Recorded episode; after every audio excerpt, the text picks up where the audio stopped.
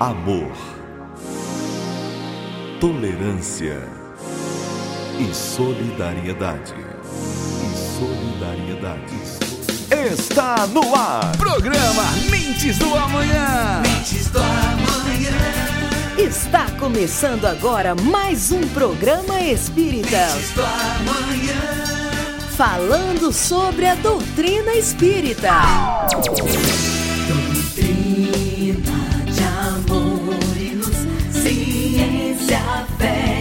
Consolação. Prometida dois Através do rádio, nós espíritas queremos levar até os seus lares mais um pouco sobre a mensagem de Cristo à luz da doutrina espírita e o esclarecimento sobre a nossa vida aqui na Terra e a outra vida no mundo espiritual. Pai é Deus e sois vós a família universal. Irmãos, é a doutrina espírita, a imensa esperança do porvir. Marchai ao clarão da luz bendita e nascer e renascer, amar e progredir. Doutrina de amor e luz, ciência, fé e consolação. Prometida há dois mil anos por Jesus, diretriz da humana perfeição.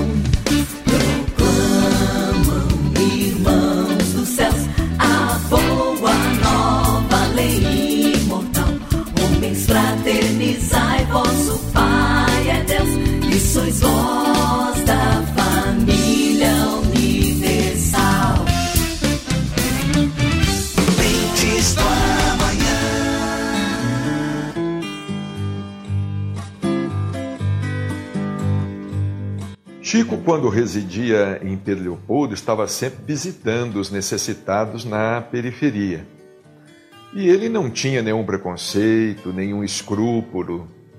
E ele ia visitar as nossas irmãs que moravam na zona boêmia de Pedro Leopoldo, num bairro bem afastado de Pedro Leopoldo.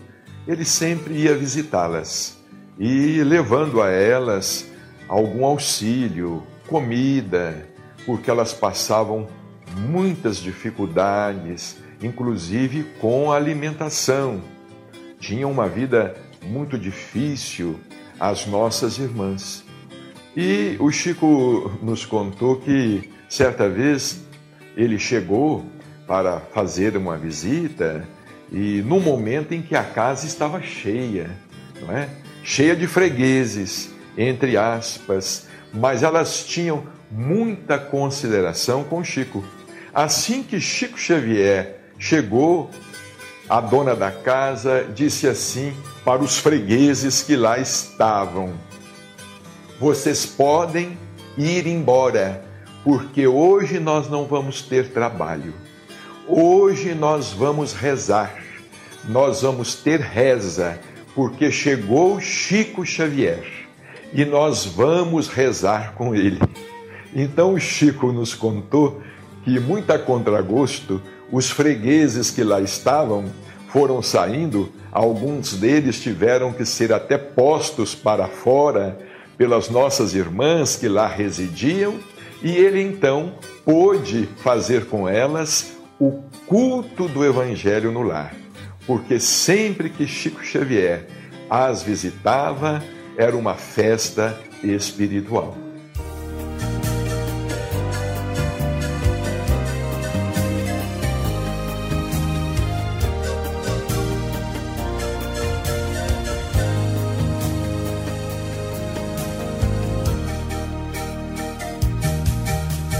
Vai como um vento solto numa campina.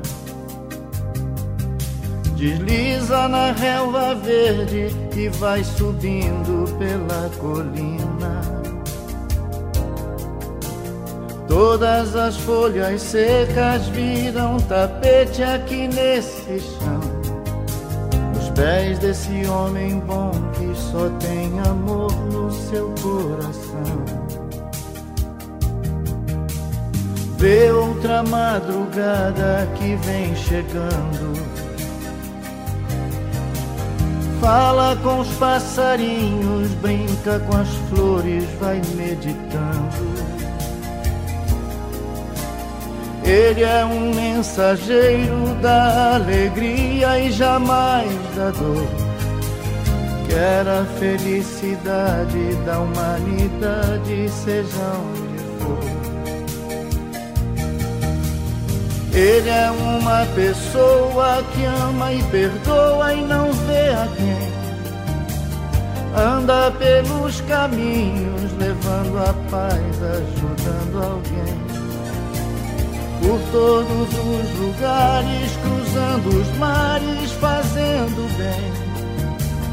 Ele é um homem bom, distribui amor e tudo que tem.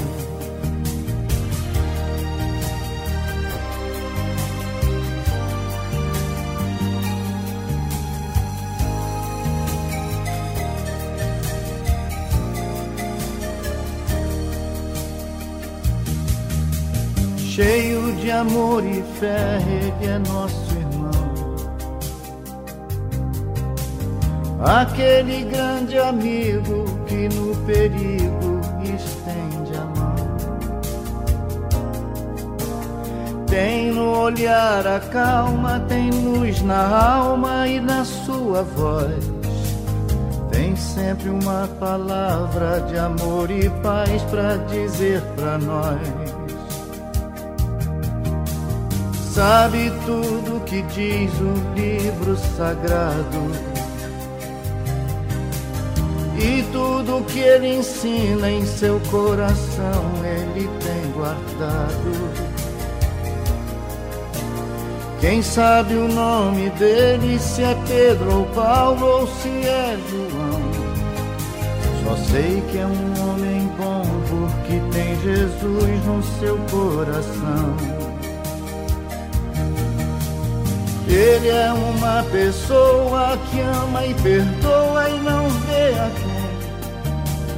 Anda pelos caminhos, levando a paz, ajudando alguém. Por todos os lugares, cruzando os mares, fazendo bem. Ele é um homem bom, distribui amor e ele é uma pessoa que ama e perdoa e não vê a quem. Anda pelos caminhos, levando a paz, ajudando alguém. Por todos os lugares, cruzando os mares, fazendo bem. Vocês vão ouvir agora as palavras de Paulo César Escanaves. Olha pessoal, hoje estamos aqui para poder falar para todos sobre a prevenção ao suicídio. Nós estamos no mês de setembro, né? Denominado Setembro Amarelo. E a proposta é nós passarmos algumas informações importantes para todos, principalmente para a prevenção do suicídio, não é? Nós temos aí números alarmantes pelo mundo todo, temos mais de um milhão de pessoas no ano cometendo suicídio. É óbvio que é uma tragédia, é um número significativo. A própria Organização Mundial de Saúde, ela tem espalhado e conseguido apoio de vários países no sentido de implementar atividades é, estratégias objetivando a redução desse número de suicídios. Afinal, é possível uma política de prevenção? Sim, é, é possível uma política de prevenção. Dentro da própria doutrina espírita, nós temos que o princípio basilar é o de proteção à vida. A doutrina espírita, ela, ela é rigorosa inflexível nesse item, a da proteção integral à vida do ser humano. Quando se reencarna, nós temos uma oportunidade sagrada de viver aqui na Terra, de ter as nossas experiências e, pelo nosso esforço, superarmos todas as adversidades que o atual quadro reencarnatório nos é oferecido. E nós temos a oportunidade, assim, de, pela educação afetiva, pela educação espiritual, conseguirmos dar passadas largas eh, nesse propósito maior, colocando significados existenciais nesse nosso mundo individual. Muito bem. Vamos apenas para dar algumas informações. Em 2016, nós tivemos aqui no Brasil por volta de 11.500 suicídios, é um número que aumentou em relação a 2015. Ano a ano, infelizmente, esse número tem aumentado. Existem aqueles que acabaram tentando e não conseguiram, que a gente chama de sobreviventes de si mesmo, mas aí toda a família, os amigos e também os meios integrados à saúde pública precisam ser acionados, precisam ficar alertas para ajudar essa pessoa a superar os seus dramas, esse seu desânimo de viver, não é? é lembrar que a gente não pode nunca desanimar da vida. É importante guardar bem isso. Jamais, por mais complexas que sejam ah, o nosso dia a dia, as nossas atividades, o nosso grau de insegurança, de desconfiança, nós temos sim que mantermos sempre acesos o ideal de viver. A doutrina espírita pregoa o amor à vida, como ele é importante para a gente fazer a travessia da nossa reencarnação, tá? Mas quando a pessoa tenta e não consegue, a família precisa também ser orientada cada vez mais justamente para evitar recidiva. É importante que os próprios amigos tenham compreensão e, e acendam o interesse por essa pessoa para poder dialogar mais, para poder tirá-la de seu ostracismo, muitas vezes do seu silêncio absoluto. É importante tudo isso. Nós temos que ter, sim, é, um grande empenho para executar o que é muito importante, que é a escuta. Porque a pessoa interessada em partir de forma compulsória, por ato próprio, ela geralmente vive numa solidão muito forte, que a gente chama de solidão irremediável, não é? É necessário sim que todos em seu derredor se esforcem para lhe proporcionar carinho, conforto, compreensão e buscar sempre acionar o diálogo compreensivo, não é? Que é aquele diálogo para poder fazer com que a pessoa alavancar sentimentos dessa pessoa e de modo que ela própria consiga aliviar seu sofrimento por meio do diálogo. É importante. Mundo afora, nós tivemos no Japão na década de 90, final de 90, uma, um trabalho muito interessante no sentido de prevenir entre principalmente os estudantes e os idosos. Atenção, há muito suicídio ainda entre pessoas idosas, não é? Pessoas expostas pela própria família, pessoas que não se conformam com uma doença terminal, mas é necessário que a família preste muita atenção em todos eles. Então, no Japão, eles implementaram um programa visando é, prevenir. Esse foi o, o, o motivo solar dessa iniciativa, prevenir o suicídio. E baseava-se no quê? Baseava-se em auxiliar as pessoas a descobrir a sua identidade, dar, luarizar a sua identidade, quer dizer, colocar um sol, um brilho, um amor à sua individualidade e também construir a sua resiliência, não é? Mas para que se construa resiliência, existe a necessidade de rede, de se estabelecer uma rede de contatos, né? Aí vem primeiro plano a família, para estreitar os laços afetivos com esse filho, ou com o marido, ou com a esposa, ou com alguém da casa, né? Para poder estimular uma relação de qualidade entre todos. O estreitamento dos laços afetivos se faz também com os amigos. É muito importante que os amigos escutem as dores ocultas de seus amigos, sabe? Sejam confidentes. E para ser um confidente ideal, há necessidade de se preservar a intimidade, o respeito à dignidade de cada um. O que se ouve do amigo que está ali numa situação complicada tem que ficar ali, não é? Em respeito ao eu, à individualidade dele, não se divulga. Mas, se necessário, se aproxime da família e converse com a família para poder procurar ajuda, ajuda de psicólogos, né?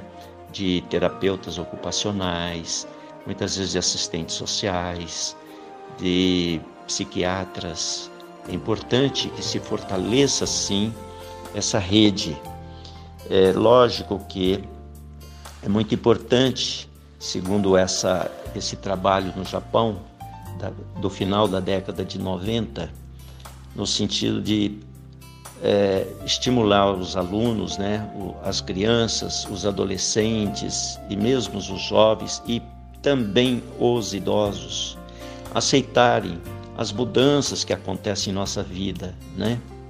É muito importante a aceitação para facilitar o enfrentamento. Outro detalhe também, estimular os jovens a perseguir seus objetivos, né? Fazer planos, metas. É importante colocar significados na existência, de modo a alcançar seus sonhos cientes de que os sonhos muitas vezes acabam morrendo na areia, mas não há problema. Valeu a caminhada e além disso, fechada uma porta, existem outras portas que se abrem, não é? Então, perseverar sempre.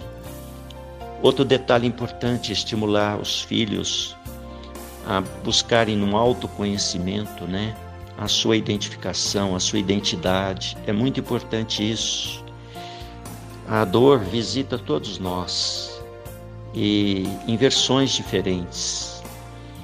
É importante ter esse conhecimento, faz parte, né?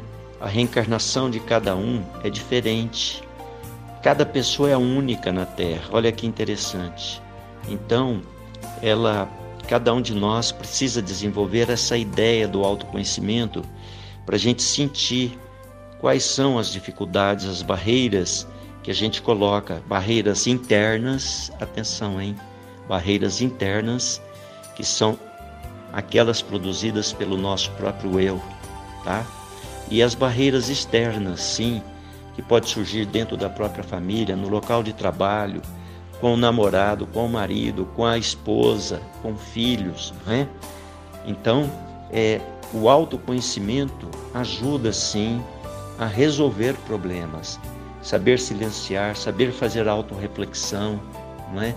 Por isso que é muito importante a meditação. Ela é recomendada para as pessoas que têm essa ideação suicida, sempre com acompanhamento, um acompanhamento de técnico, de pessoa que realmente sabe o que está fazendo. É importante procurar, portanto, esse socorro. Esse trabalho no Japão, ele sim reduziu o número de suicidas. Aqui na América Latina, nós tivemos, América do Sul, mais especificamente no Chile, nós tivemos também é, em 2006, mais ou menos por aí, o Chile implantou um sistema de prevenção semelhante ao do Japão, mas moldado às peculiaridades do seu povo, que foi muito interessante. No Brasil, nós temos uma dificuldade também muito forte que é ainda com as subnotificações, né? Ou seja, que é aquela baixa qualidade de dados apurados na área da saúde e o registro oficial dos, dos óbitos, por exemplo, por suicídio, eles acabam é, trazendo outras informações não compatíveis com a realidade. Consta lá como causa morte, às vezes, causa indeterminada ou desconhecida, acidente, né? homicídio, acidente com arma de fogo, acidente de trânsito, overdose, queda acidental, É o que acontece muito. Mas isso é uma questão que, com o tempo, vai ser resolvida.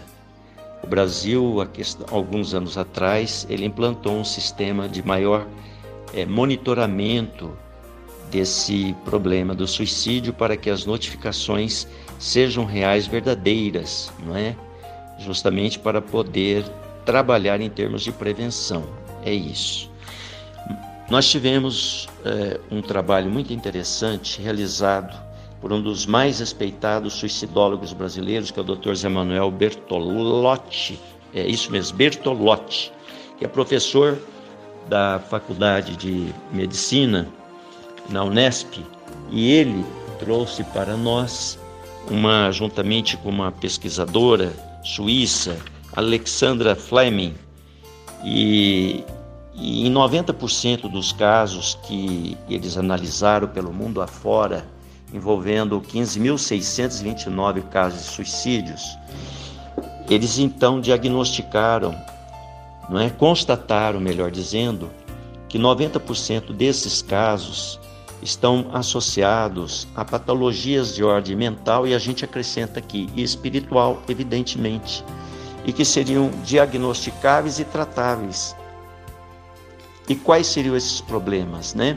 Nós teríamos transtornos de humor, que é, que é a depressão, a dependência de álcool e outras drogas lícitas ou ilícitas, esquizofrenia, transtornos de personalidade. E o necessário é a prevenção primária. Quanto mais cedo a família procurar o atendimento, maior a possibilidade de êxito, tá? Tem aí o, o, aspecto espiritual que é muito importante, confiar em Deus, procurar o caminho da religiosidade, mais do que dessa ou daquela religião, procurar o caminho de Deus, o endereço de Deus, não é? Se envolver em grupos é, de autoestima, grupos capazes de ajudar as pessoas a se entenderem realmente com identidade própria, pessoas que precisam ser valorizadas, estimuladas, amadas, é tudo isso é muito importante, sabe? Então nós temos um trabalho muito grande pela frente no campo da prevenção primária à questão do suicídio. Nós, nós temos aí duas grandes instituições que cuidam, a CVV e também uma outra no Reino Unido, mas para nós muito importante é a CVV ela que faz um trabalho de escuta maravilhoso e que merece o nosso profundo respeito. Né? Os Samaritanos no Reino Unido também é outra grande instituição, instituição de amor. A gente vai poder voltar a falar nesse assunto porque o tempo é muito escasso. Eu agradeço a todos.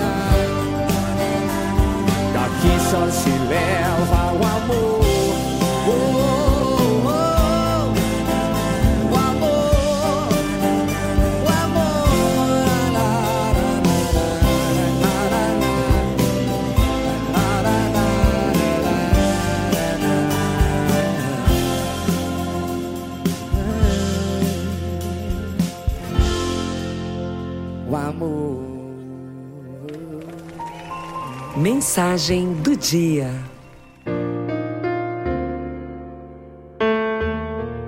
Imunização espiritual.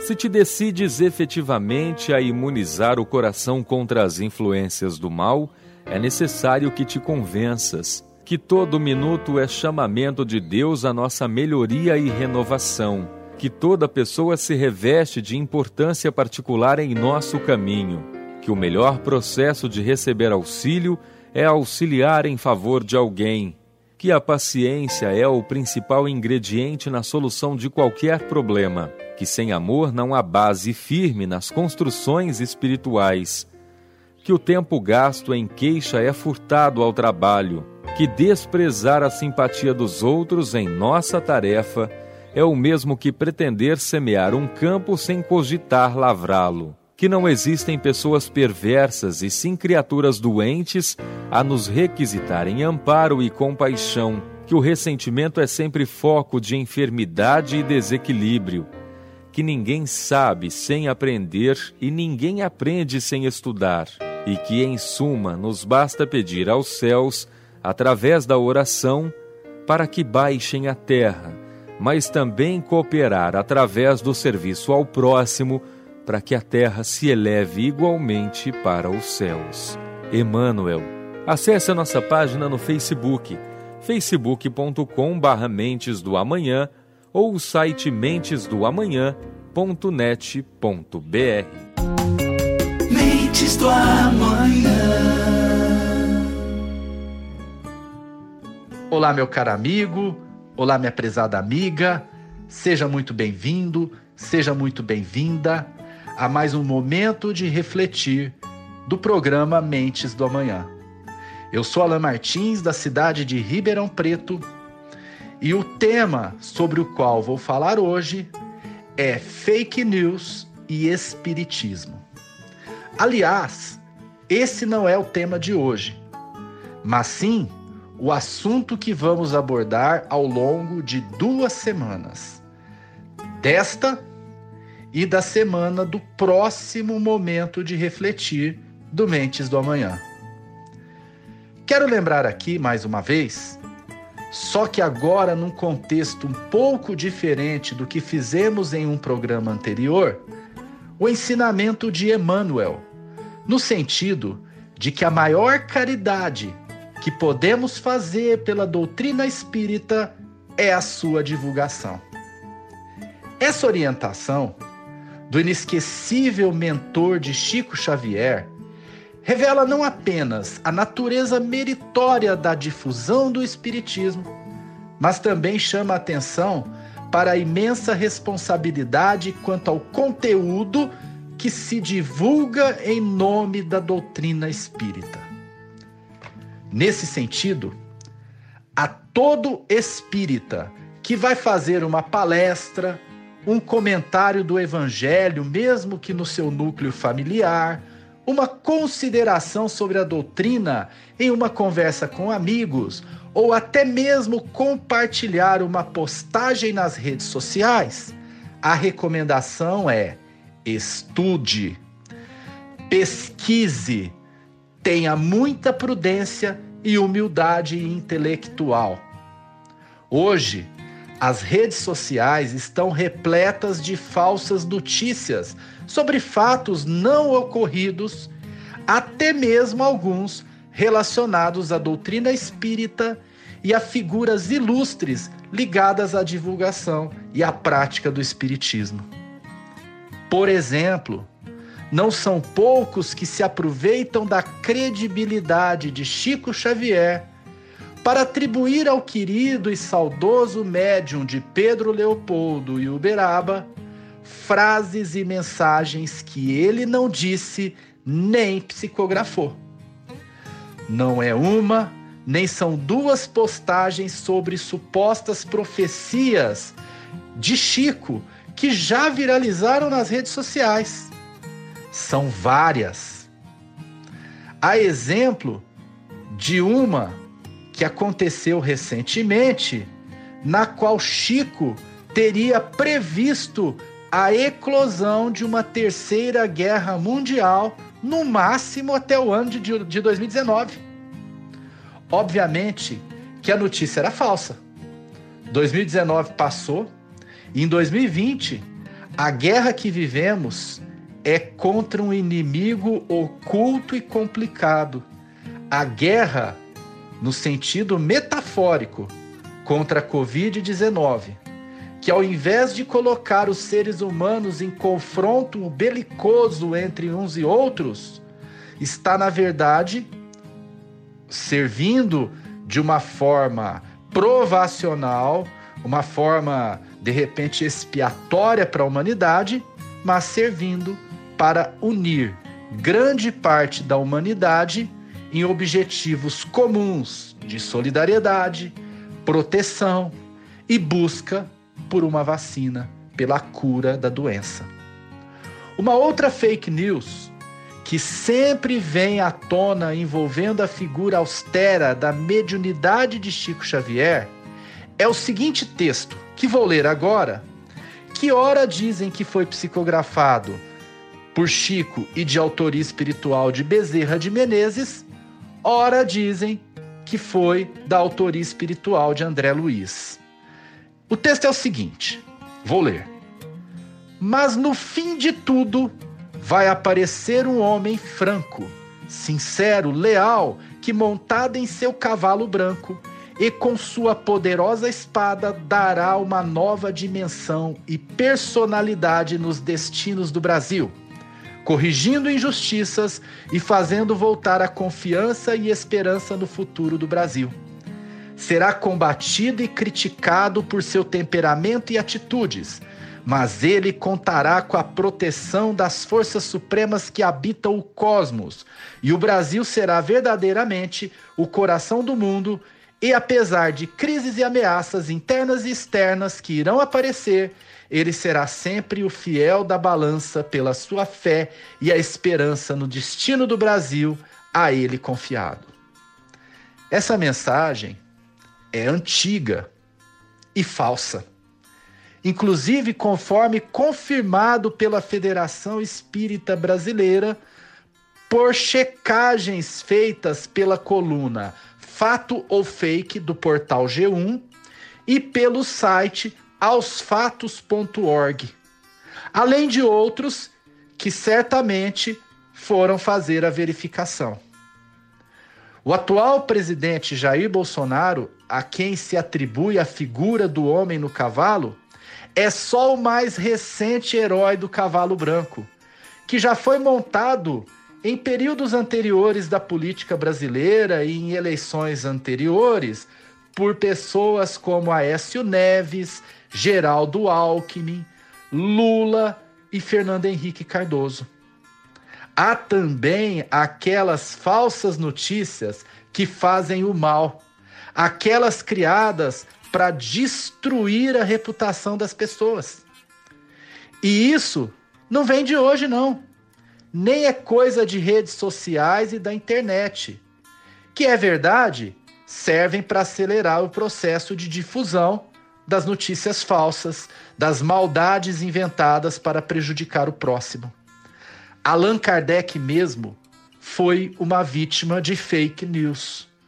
Quando, na época em que Kardec estava publicando os livros da codificação, um padre espalhou para os quatro cantos que as obras espíritas do professor Rivaio seriam grandes farsas que somente serviriam para o seu enriquecimento às custas de charlatanismo. Então, o que devemos fazer para cumprir a nossa responsabilidade espiritual de não divulgarmos fake news que sejam relacionadas à doutrina espírita ou que possam, de alguma forma, mesmo que não sejam relacionadas à doutrina, mas que possam, de alguma forma, prejudicar o nosso próximo, causar mal às pessoas. Podemos seguir algumas recomendações para evitar isso, que eu encontrei no site da Rádio Boa Nova. Como saber se uma notícia é falsa? Primeira dica: verifique a fonte.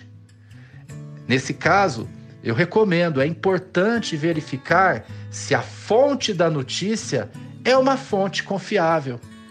É uma, um site jornalístico, é um jornal, é, seria aí um canal do YouTube de uma pessoa de reputação reconhecida, uma pessoa que entende do assunto que está falando. Então, verificar a confiabilidade da fonte. A segunda dica é ver se a notícia possui erros de português e títulos chamativos. As fake news, meus amigos e minhas amigas, geralmente vêm repletas de erros de português. Não sei porquê.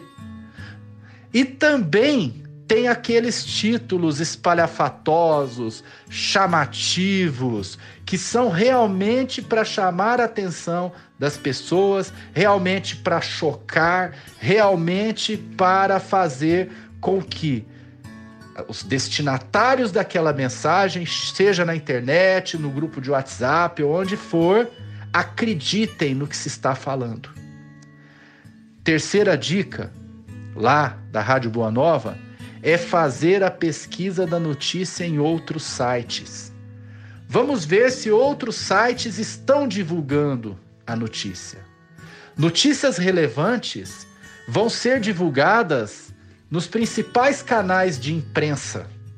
Notícias relevantes vão ser comentadas por especialistas no assunto.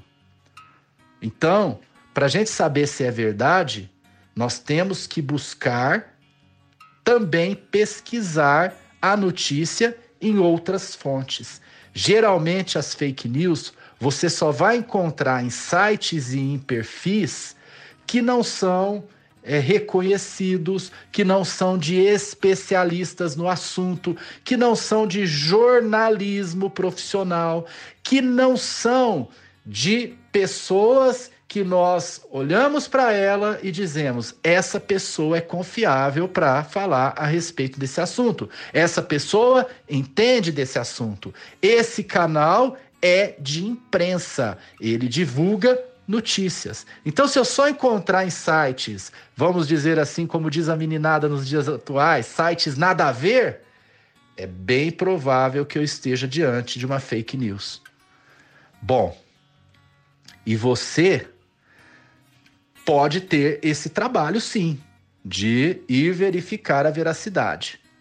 Mas se você não quer ter tanto trabalho de checar, você pode recorrer também a vários sites e colunas jornalísticas que fazem isso por nós. Como os que já citamos aqui, que investigaram e desmascararam, né, com a ajuda da FEB, a mensagem falsa sobre o homem do cavalo branco. Então, para não cair nas fake news, nem cometer o ato de irresponsabilidade, ó, eu disse irresponsabilidade, espiritual de divulgar e compartilhar esse tipo de notícia falsa, que pode inclusive prejudicar as pessoas, além, é claro, de desinformar, para você não cair nisso, é só dar um Google e conferir. Meus amigos, fiquem com Deus, um grande abraço e até a próxima semana, quando voltaremos ao assunto para maiores e importantíssimos aprofundamentos à luz do Evangelho de Jesus, da doutrina espírita e até mesmo de alguns de seus precursores. Um grande abraço e até lá. Mentes do amanhã. Pergunta do ouvinte. Primeira indagação é, no sentido de onde vem o desgosto pela vida que se apodera de certos indivíduos sem motivos que o justifiquem. Relevante essa pergunta, sabe? É, esse desgosto, em verdade, a gente tem que pensar numa fonte, né? De e essa fonte jorra aí múltiplas causas, né? Às vezes com causas que a gente fala, uma causa somada a outra, né? Então, é simplesmente a indiferença pela existência, é a, a desistir da vida por qualquer fato, pode ser, movido por todos aqueles problemas que nós falamos de natureza mental e de natureza espiritual, muitas vezes uma obsessão forte em cima do indivíduo, se não tomar cuidado, ele pode sim cometer o suicídio. Então, as causas são múltiplas, mas existe alguma coisa maior do que isso, que é não desistir da vida nunca. É muito importante amarmos a existência. É importante que as famílias estimulem seus filhos a se vincular cada vez mais a esse amor pela vida, pelo trabalho, pelo estudo, pelo progresso moral, ético, não é? Para fortalecer seus laços de amizade. Se muitas vezes é muito introvertido, procurar especialistas para ajudá-lo a sair dessa masmorra, desse silêncio. Quando alguém da nossa família fica num silêncio profundo, em verdade ele está clamando, ele está pedindo socorro, ele está pedindo uma ajuda ele não quer explicitar o problema dele. Então é momento de contribuirmos de algum modo e rapidamente para prevenir. Eu vou lembrar aqui para vocês algo muito interessante. Se nós entrarmos ali no Ministério da Saúde, nós vamos clicar é, Portal do Suicídio. E esse portal ele traz inúmeras orientações, cartilhas, várias cartilhas para todas as necessidades, procurem nesse portal do Ministério da Saúde, portanto, cada um de nós vai ter então esclarecimentos à altura, indispensáveis para a gente poder, com habilidade, administrar esses problemas que são problemas gravíssimos e que pode sim contar com a nossa atuação, com o nosso auxílio, com a nossa cooperação, com o nosso amor então, é importante sim buscar esse tipo de orientação que é técnica, é sábia. A segunda indagação é: o que pode ser feito para prevenir o suicídio? Muita coisa. Eu diria que desde o princípio, né, na vida em família, é necessário trabalharmos bem essa questão, tá? Mas de que forma? De forma implícita, não explícita a gente lembrar que o lar é a escola das almas, não é mesmo? É um templo onde a sabedoria divina ela nos habilita por uma educação responsável, afetiva, espiritualizante ao grande entendimento da humanidade. A gente diz, segundo Emmanuel, que a família é a escola de aprendizagem. Olha que interessante que ela é a matriz geradora da comunicação ditosa, sabe? Então é ali mesmo que se aprendem tarefas a serem executadas com alegria. É importante. É despertar em cada um o amor pelo equilíbrio, pelo que é razoável, não é? é pelo trabalho, o amor pelo estudo, O amor em família é muito importante. Ah, dentro do Espiritismo, a gente sente e colhe a informação de que a família iluminada ela melhora a comunidade. Então, o primeiro grande passo é dentro de casa. O segundo são os grupos de família que se formam desde criança, né? Na escola, mesmo na infantil, através do compartilhamento. Então, sair do nosso egoísmo, sair da nossa prepotência faz bem para nós. Isso se aprende convivendo, não é? Então, notar se o filho realmente ele não está bem, precisa sim de dialogar, precisa conversar. É importante pegar essa chave do diálogo, né, e colocá-la para abrir a alma do filho. E depois, se é caso de socorro, leve. Muitas vezes o tratamento é para a família inteira, pai mãe, que muitas vezes são os causadores de problemas. Então é necessário educar pai, educar mãe. É importante isso, sabe? Não é só o filho que está numa posição de insegurança, são todos. Muitas vezes naquela casa ninguém dialoga, todo mundo grita. Né? Então é a necessidade de repensar a família. É necessário, então, que esse busque todos os meios possíveis. Como eu já falei, respondendo à primeira indagação, visitemos o Ministério da Saúde no portal do suicídio para entendermos bastante através das cartilhas a saída, a solução para esse caso que é desafiador. Obrigado a todos. Mentes do amanhã. Ei, quer saber mais? Então mande sua pergunta pelo WhatsApp 16 99400 5767. Evangelho no Rádio, com Rosalina Leal. Caros irmãos de Ideal, Estamos aqui mais uma vez para falar sobre o Evangelho segundo o Espiritismo, codificado pelo nosso querido irmão Allan Kardec, capítulo 2. Meu reino não é deste mundo, e o item é o ponto de vista. A ideia clara e precisa que se faz da vida futura dá uma fé inabalável no futuro. E essa fé tem consequências imensas sobre a moralização dos homens, quando muda completamente o ponto de vista sobre o qual eles examinam a vida terrestre.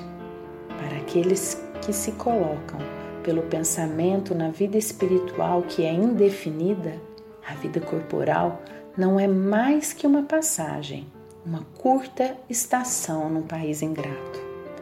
As vicissitudes e as tribulações da vida não são mais que incidentes que recebem com paciência, porque sabe que não são senão de curta duração e devem ser seguidos de um estado mais feliz. A morte nada mais tem de apavorante.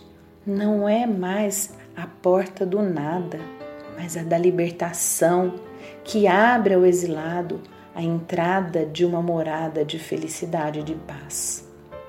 Sabendo que está em um lugar temporário e não definitivo, recebe as inquietações da vida com mais indiferença e disso resulta para ele uma calma de espírito que lhe abranda a amargura. Pela simples dúvida sobre a vida futura, o homem refere todos os seus pensamentos sobre a vida terrestre. Incerto do futuro, dá tudo ao presente, não entrevendo bens mais preciosos que os da terra. Ele é como a criança que não vê nada além de seus brinquedos. Para obtê-los, não há nada que não faça. A perda do menor de seus bens é uma tristeza pungente uma decepção, uma esperança frustrada, uma ambição não satisfeita, uma injustiça que é vítima o orgulho ou a vaidade feridos. São igualmente tormentos que fazem de sua vida uma angústia perpétua, dando-se assim, voluntariamente, uma verdadeira tortura de todos os instantes tomando o seu ponto de vista da vida terrestre, no centro da qual está colocado, tudo toma ao seu redor proporções vastas. O mal que o atinge, como o bem que o compete aos outros, tudo adquire aos seus olhos uma grande importância. Ocorre o mesmo com aquele que está no interior de uma cidade, onde tudo parece grande. Os homens do cume da escala, como os monumentos, mas que se transporte para uma montanha, os homens e as coisas vão aparecer pequenos. E isso refere-se à nossa pequenez também, né? Quando estamos ali perante uma cidade grande, nos fazemos tão pequenos, mas se estamos no alto, avistamos tudo e tudo aquilo se torna grande aos nossos olhos. Assim ocorre com aquele que encara a vida terrestre sobre o ponto da vida futura. A humanidade, como as estrelas do firmamento, se perdem na imensidão. Ele se apercebe então que grandes e pequenos estão confundindo com as, como as formigas sobre um torrão de terra, que proletários e pontetados são do mesmo talhe, e lamenta esses homens efêmeros que se dão tanta inquietação para conquistar um lugar que os eleve tão pouco e que devem manter tão pouco tempo. É assim que a importância atribuída aos bens terrestres está sempre na razão inversa da fé na vida futura. Homens materialistas veem essa vida futura como uma invasão, mas na verdade, quem confia em Jesus, conhece a doutrina, sabe que essa é a verdadeira vida. Se todo mundo pensasse desse modo, se dirá ninguém se ocupando mais com as coisas da terra, tudo nela periclitaria. Já imaginou se todos imaginassem: ah, então a vida material não vale nada? Para que então cuidar dos bens materiais? E, e aqui também tem uma colocação muito interessante que fala o seguinte, né? Que não, o homem procura instintivamente o seu bem-estar e, mesmo com a certeza de não estar senão um pouco tempo no lugar, ainda quer aí estar melhor ou menos mal possível. Não há ninguém que, achando um espinho sobre sua mão, não tire para aquilo não o machucar. Ora, a procura de bem-estar força o homem a melhorar todas as coisas, possuído que está do instinto de progresso e da conservação que está na lei da natureza, na lei de Deus, do nosso Pai Maior. Ele trabalha, pois, por necessidade, por gosto, por dever, e nisso cumpre os desígnios da providência divina que o colocou sobre a terra para esse fim. Somente aquele que considera o futuro não atribui ao presente senão uma importância relativa e se consola facilmente com seus fracassos, pensando na destinação que o espera. Deus não condena, pois, os prazeres terrestres, mas o abuso desses prazeres em prejuízo às coisas da alma é contra o abuso que estão premunidos aqueles que se aplicam a essas palavras de Jesus. O meu reino não é desse mundo. Aquele que se identifica com a vida futura é semelhante ao homem rico que perde uma pequena soma sem com isso se perturbar. Aquele que concentra seus pensamentos sobre a vida terrestre é como um homem pobre que perde tudo o que possui e se desespera. O Espiritismo expande o pensamento, ele abre novos horizontes. Em lugar dessa visão estreita e mesquinha que o concentra sobre a vida presente, que faz do instante que passa sobre a terra o único e frágil centro do futuro eterno, ele mostra que essa vida não é senão um elo no conjunto harmonioso e grandioso da obra do Criador. Mostra a solidariedade que liga todas as existências do mesmo ser, todos os seres de um mesmo mundo e os seres de todos os mundos. Dá assim uma base, uma razão de ser a fraternidade universal, enquanto que a doutrina da criação, da alma, no momento do nascimento de cada corpo, torna os seres estranhos uns aos outros. Essa solidariedade das partes de um mesmo todo explica o que é inexplicável se se considerar apenas uma parte. É esse conjunto que, ao tempo do Cristo, os homens não teriam compreendido e por isso ele reservou conhecimento para outros tempos. Toda a tônica dos ensinamentos de Jesus, caros irmãos, é sobre a vida além da morte do corpo físico, a vida que nunca se acaba, quer o espírito esteja em mundos materiais, quer esteja em planos espirituais. Assim, ele demonstrava como deveria ser o homem para poder um dia viver no reino de Deus, onde o mal não tem guarida, só existe o bem. Para isso, o homem tem que desenvolver todo o seu potencial intelectual e moral, desenvolvendo esse reino de amor e sabedoria dentro de si para poder tornar esse mundo em um reino de Deus. Jesus esclareceu à humanidade a meta do homem ao viver na terra, indicou o caminho a ser seguido, ensinou como agir nessa caminhada para atingir a perfeição possível, seguindo a senda do bem traçada e exemplificada por ele, usando o instrumento do amor a Deus e ao próximo.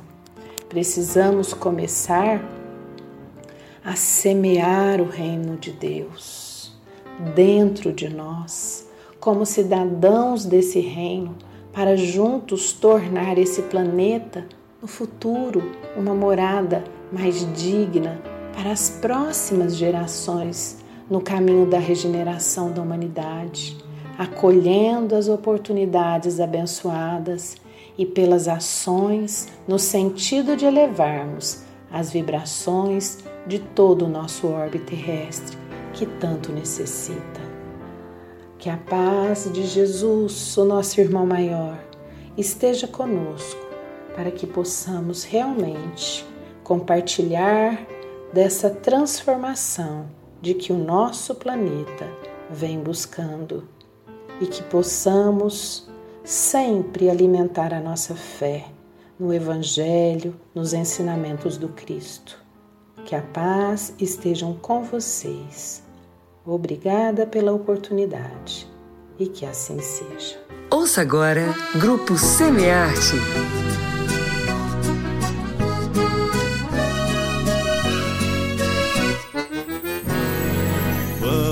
Colhendo flores neste festival de cores, ofertando a Maria, nossa boa e doce mãe, as violetas do bem, as violetas do amor, ofertando a mãe do além corações em flores. Bendita sejas, ó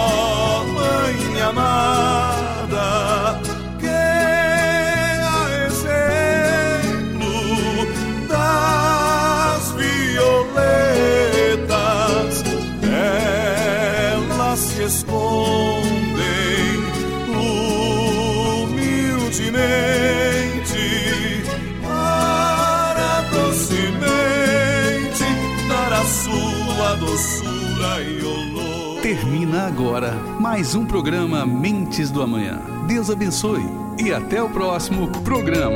Mentes do Amanhã.